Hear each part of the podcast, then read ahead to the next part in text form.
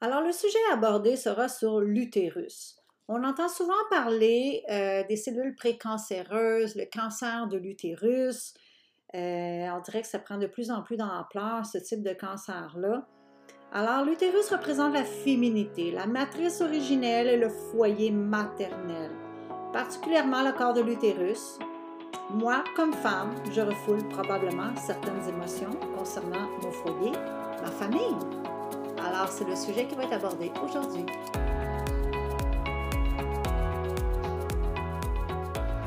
Bienvenue dans le podcast Joanne Bélanger, l'enseignante passionnée. Un podcast qui a pour mission d'aider la femme à reprendre son pouvoir créateur et qu'elle laisse émerger sa connexion à l'intuition, à sa connaissance de guérison, de résilience afin qu'elle rayonne dans toute son authenticité. Avec Joanne, tu apprendras que toutes les personnes et les situations de ta vie sont là pour te faire prendre de l'expansion. Bienvenue dans l'aventure Avatara afin de voguer dans la vie de tes rêves. Alors, comme je disais, l'utérus représente mon foyer, ma famille. Alors, si tu as un problème dans cette région-là de ton corps, euh, C'est-tu parce que tu te sens coupable, rancunière ou haineuse, mais que tu n'en parles à personne? Parce que, tu sais, on est dans une société où l'apparence est très, très importante, où il euh, faut faire semblant que toute notre vie est belle et parfaite, parce qu'on ne veut pas se faire juger, on ne veut pas se faire critiquer.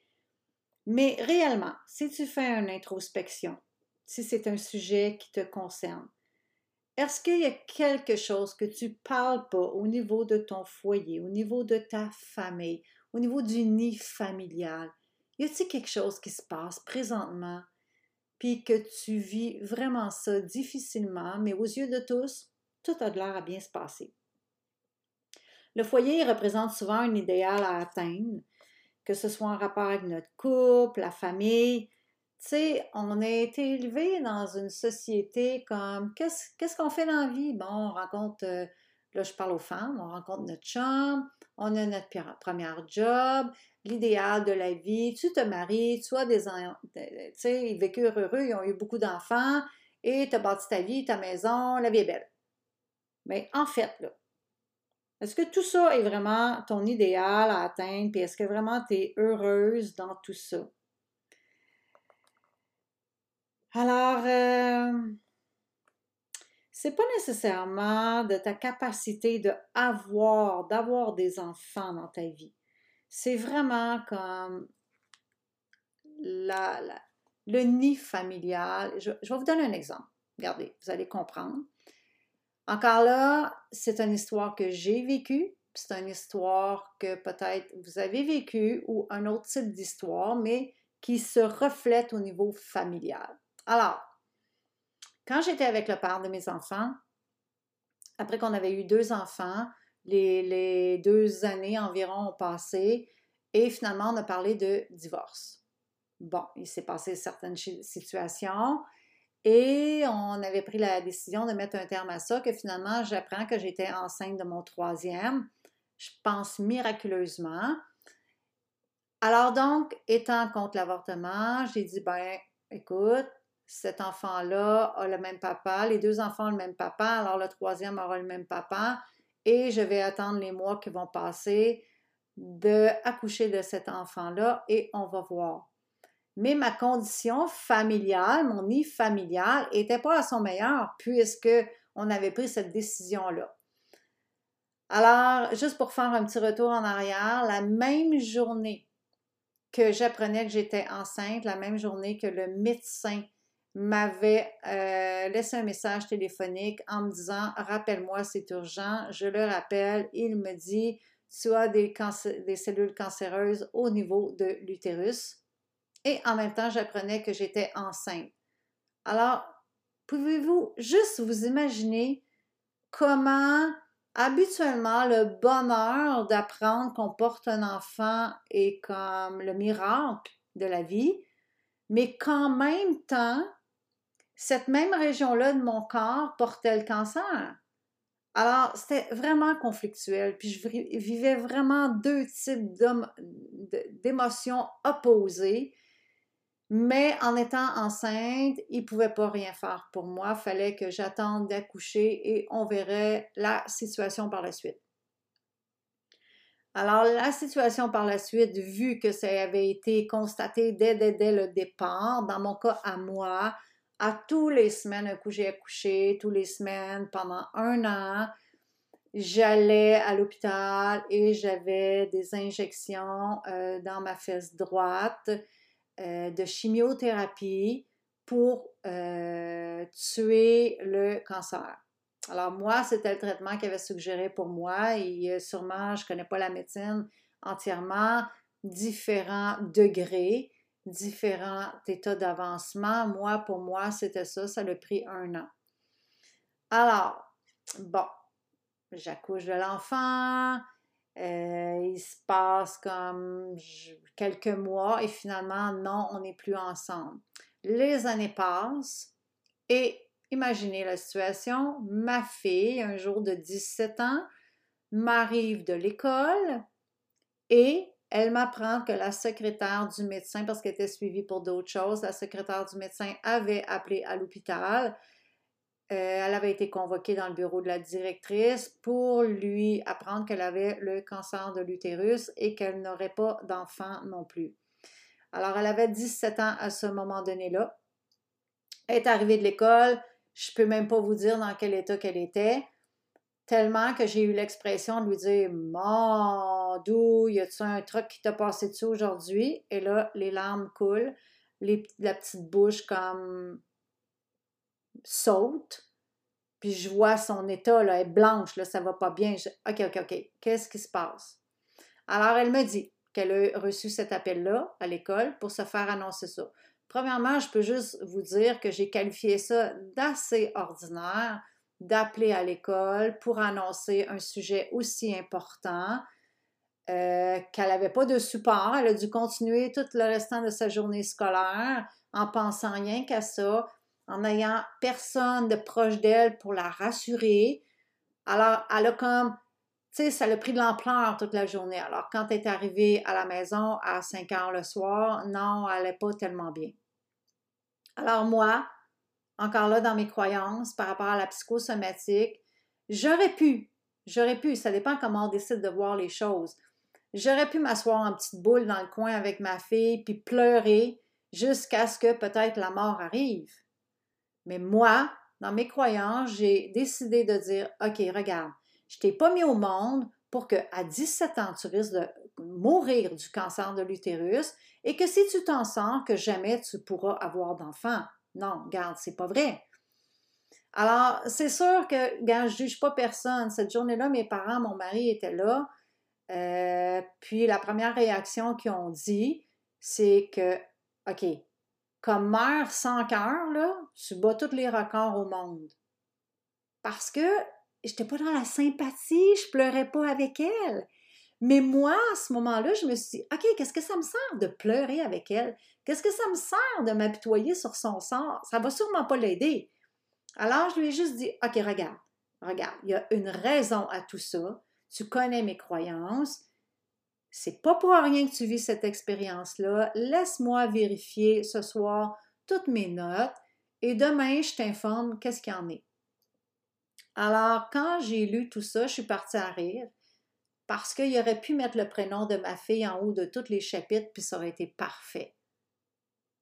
Alors, le lendemain, quand elle s'est levée, j'ai dit, ben, écoute, le sujet, en gros, concerne que l'utérus est la matrice familiale. Et depuis le divorce avec son père, euh, malgré qu'elle était rendue à 17 ans, elle avait 6 ans à l'époque, depuis cette période-là, elle portait le fardeau sur ses épaules que si cet événement-là était arrivé, c'était de sa faute. Qui n'était pas le cas du tout, là. Mais elle, intérieurement, émotionnellement, c'était la lourdeur qu'elle portait.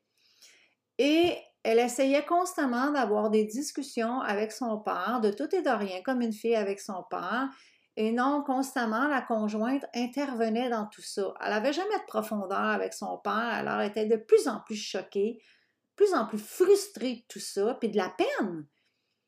Alors, euh, le lendemain, je dis, OK, ben garde, concernant euh, matrice familiale ni familiale, tu sais exactement le sujet que ça te concerne, c'est ton père. Fait que j'ai dit, ben maintenant, il est dû que tu aies une grande discussion avec lui parce que ton corps est en train de te gruger à l'intérieur pour te montrer le cancer et la grugeait, pour te démontrer qu'émotionnellement, tu te gruges, là. Ça va pas bien, il faut que tu te libères. Il est temps que tu aies une discussion avec ton père. Alors, je lui ai dit pour la rassurer, regarde, je vais prendre le téléphone avec toi. Je vais être sur l'autre ligne. Si la discussion devient vraiment trop, là, alarmiste, là, ça va pas bien du tout, là, je vais intervenir. Mais sinon, je te laisse aller. Alors, elle signale le numéro de téléphone à son père. C'est son épouse qui répond. Elle dit Je vais parler à mon père. Mais d'un ton très déterminé, qu'habituellement, non, ça, elle n'aurait pas pu y parler. Alors, son père arrive au téléphone. elle lui laisse pas de choix. Elle dit Ok, tu as deux décisions. Elle dit Tu m'écoutes dès maintenant ou tu m'amènes manger au restaurant et je t'explique tout ce qui se passe, mais je dois avoir une discussion très sérieuse avec toi. Alors, voyant la détermination de ma fille que jamais elle avait connue comme ça auparavant, il dit Ben, OK, go, je t'écoute. Fait que finalement, elle a pris tellement position, elle était tellement déterminée de dire c'est pas vrai que mon corps va me gruger comme ça, je vais prendre en charge, faire mes lâches et prises, dire ce que j'ai à dire, ma vérité du plus profond de mon cœur. Alors, elle lui a défilé toutes ses frustrations ou ses peines qu'elle avait vécues les onze dernières années. Alors, euh, bon, regardez, la situation s'est quand même bien passée, tout ça, il s'est passé quelques mois. Je dis à ma fille, regarde, on n'aura pas le choix, on va suivre qu'est-ce que la médecine traditionnelle nous dit, parce qu'aux yeux des gens qui nous entourent, on va passer pour du monde fuck et bien raide. Alors, euh, c'est un vieux médecin qui la suivait, puis un bon jour, on arrive dans le bureau du médecin, et le vieux médecin se recule dans son genre de gros lazy boy, il lève ses, lunettes sur le, bout de son front, comme il se passe la main sur la bouche, puis il regarde le dossier, nous regarde, puis on se dit OK, il se passe quoi? Alors il dit Ben, écoutez, vous allez me trouver un peu bizarre, mais il dit Ce que j'analyse du dossier, c'est que c'est comme si ça m'indique que ce dossier-là ne t'appartient pas, puis que tu es en parfaite santé, puis tu n'aurais jamais eu. Et c'est très, très contradictoire, les résultats. Fait qu'il dit, euh, je comprends pas. Alors, nous autres, on est partis à rire. Fait que là, il nous regarde bien sérieux, puis il nous dit Est-ce que j'ai manqué un bout de l'histoire? Fait ma fille répond Elle dit Regardez, j'ai pris les choses en main émotionnellement. Je savais qu'un jour, je me ferais dire que je serais guérie. Je savais juste pas quand. Ben, c'est aujourd'hui que j'accueille ma guérison. Mais là, regardez, là, tous ceux qui ont des malaises à l'utérus, je ne vous dis pas que demain matin, vous allez être guéri. Parce que ça, faut croire hors de tout doute cette possibilité-là. Il faut croire hors de tout doute qu'on se responsabilise dans nos émotions et de verbaliser les mal-êtres et de croire en la guérison possible, au changement dans notre corps physique. Alors, euh, ben finalement, aujourd'hui, euh, cette belle jeune fille qui avait 17 ans, ma fille, aujourd'hui, elle est rendue à... Euh, attendez que je compte ça. Elle est rendue à 35 ans. Elle a un fils de 9 ans et une fille de 6 ans en parfaite santé. Et puis jamais, jamais ma fille a eu une condition de santé qui a nécessité des soins et puis jamais elle a eu quelque chose à son utérus. Alors ça, c'était l'histoire de moi et de ma fille. Alors vous avez sûrement euh, une histoire euh, qui vous rapproche de ça, quelqu'un de votre entourage et tout ça. Alors, euh, c'est d'accepter de regarder d'un nouvel œil le foyer qui est le vôtre, votre relation de couple, votre relation de famille, votre relation en tant que femme par rapport à ce nid familial-là. Et peut-être que tout ça vous demande à harmoniser la façon, la façon dont vous percevez les choses ou la façon dont vous vous responsabilisez peut-être de tout ça. Euh, puis votre rôle en tant que mère, en tant que femme, et là, j'ai relaté l'histoire de ma fille. Naturellement, ce n'était pas son rôle en tant que mère et en tant que femme, c'était son rôle en tant qu'enfant qui prenait responsabilité par rapport au nid, l'échec du nid familial. Alors, il faut mettre ça vraiment dans tout ce contexte-là. Alors, je répète tout le temps, si présentement vous êtes en soins avec la médecine traditionnelle par rapport à tout ça, euh, n'arrêtez pas nécessairement votre médication, n'arrêtez pas euh, vos soins. Euh, c'est un processus qui ne se fait pas nécessairement en clignant des doigts, comme je dis tout le temps. Ça prend beaucoup d'introspection, beaucoup de bienveillance, beaucoup d'amour envers soi-même et d'être prête à accueillir, d'accepter la vérité de ce qui nous a blessés dans notre vie. Alors, euh, ouvrez profondément votre cœur à vous-même afin d'accéder à votre plus grand potentiel et de comprendre le langage de votre corps dans tout ça. Avec tout mon amour. Bye bye. Ben voilà, voilà. Alors merci beaucoup d'avoir été là avec moi, d'avoir pris ton temps pour écouter ce podcast sur ce sujet qui me tient tellement à cœur et qui me passionne tellement. Si tu savais combien personnellement dans ma vie, mais combien de clients, de clientes en massothérapie et combien d'étudiantes aussi dans toutes mes formations euh, d'Académie Avatara que j'enseigne qu'on est au-delà d'un corps physique et qu'on peut accéder à notre pouvoir intérieur pour être libre, pour être en santé.